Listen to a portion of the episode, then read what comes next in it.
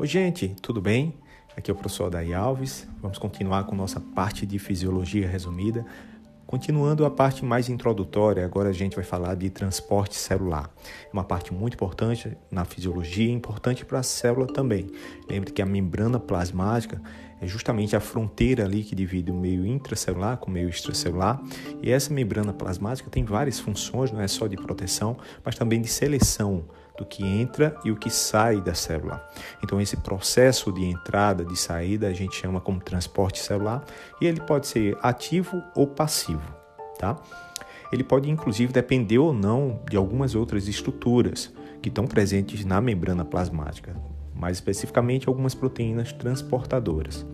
Então, bora diferir direitinho esse transporte. Ele pode ser passivo e o que seria isso? Sem gasto de energia. Então não existe gasto de energia para esse tipo de transporte. Por que não tem esse gasto de energia? Porque o transporte é executado a partir de uma tendência. Já existe a tendência para esse movimento.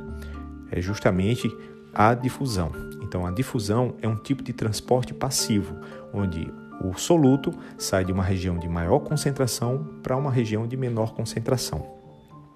Outro tipo de transporte passivo é a osmose, onde o transporte é justamente da água, o movimento é da água. E ela sai de uma região de menor concentração de soluto para uma região de maior concentração de soluto, tentando equilibrar, equilibrar os dois meios para que tenham a mesma concentração. No tipo de difusão, que é o soluto que se move, a gente pode ter a difusão simples, quando o soluto passa direto pela membrana, ela atravessa a membrana de fosfolipídios lá, essa, esse tipo de transporte não tem necessidade de transportador, não tem necessidade de proteína e também é passivo, não tem gasto de energia. É a menor proporção de, de difusão ocorre por difusão simples, porque a maioria dos compostos eles têm uma dificuldade de atravessar a membrana plasmática. Quem é que sofre difusão simples? São compostos normal, normalmente pequenos e apolares, sem carga. Tá? Então, por exemplo, o oxigênio, o gás carbônico. A própria água, ela tem uma tendência a atravessar, se bem com uma certa dificuldade, ela atravessa direto pela membrana. Outros compostos apolares, tipo ácidos graxos, podem atravessar também a membrana fosfolipídica. Agora, compostos que são polares, que têm polo elétrico, ou que são grandes, eles precisam de um auxiliar, de um facilitador. E é normalmente uma proteína. A proteína presente na membrana vai fazer esse transporte, que pode ser do meio externo para o interno ou do meio interno para o externo, dependendo da concentração desse composto aí. Quais são os principais solutos que sofrem difusão desse tipo, que é chamada difusão facilitada? São, por exemplo, os íons. Os íons não conseguem atravessar a membrana por ter carga, por ter polo. Então, assim ela precisa, eles precisam de um transportador na maioria das vezes é um canal e esse canal permite que esse íon atravesse a membrana para dentro ou para fora. O outro tipo de transporte é o transporte ativo. Desse tipo de transporte ocorre tudo invertido. O soluto ele vai ser transportado de um meio de menor concentração para o de maior concentração, então é o inverso da difusão. E para isso precisa de energia, porque não é, é, segue um princípio da naturalidade, ou seja, não é espontâneo, não vai tentar equilibrar o sistema. Na verdade, é um tipo de desequilíbrio, aumentando mais a concentração de um lado da membrana. Para isso se precisa de energia e precisa também de um transportador, de uma proteína transportadora. Então, a proteína transportadora vai pegar lá aquele soluto e através da energia, que pode ser uma energia direta do ATP ou não, vai fazer o transporte desse soluto para uma área de maior concentração, ou seja, onde já tem muito desse soluto, tá?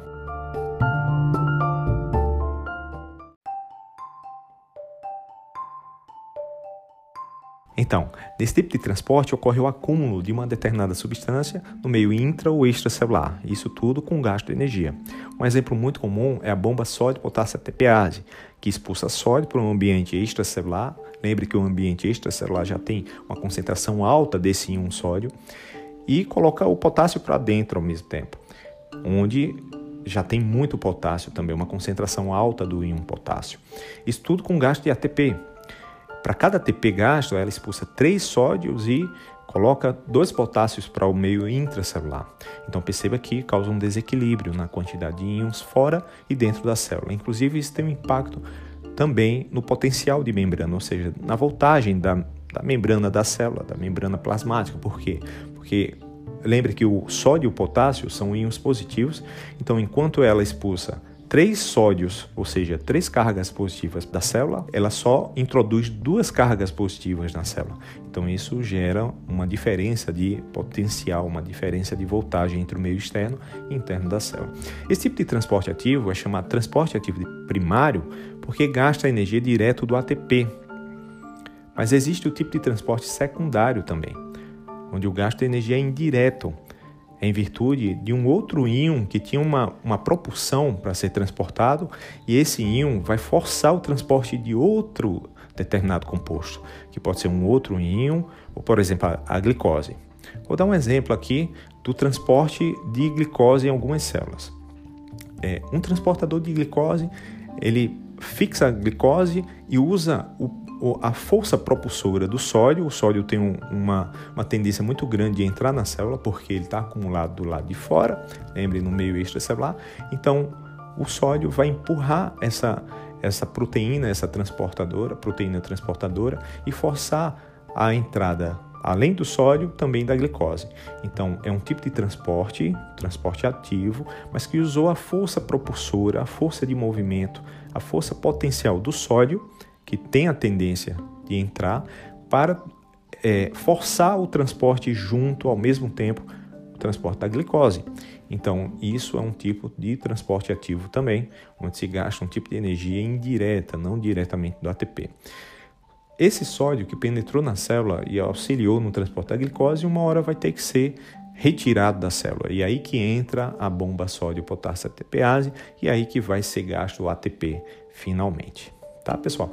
Então, lembre, transporte celular é uma parte muito importante para a célula, é uma parte fundamental da fisiologia, o entendimento disso, e ele pode ser do tipo passivo, sem gasto de energia, ou do tipo ativo, com gasto de energia, com gasto direto do ATP ou indireto do ATP, tá, gente? Então, até a próxima, pessoal.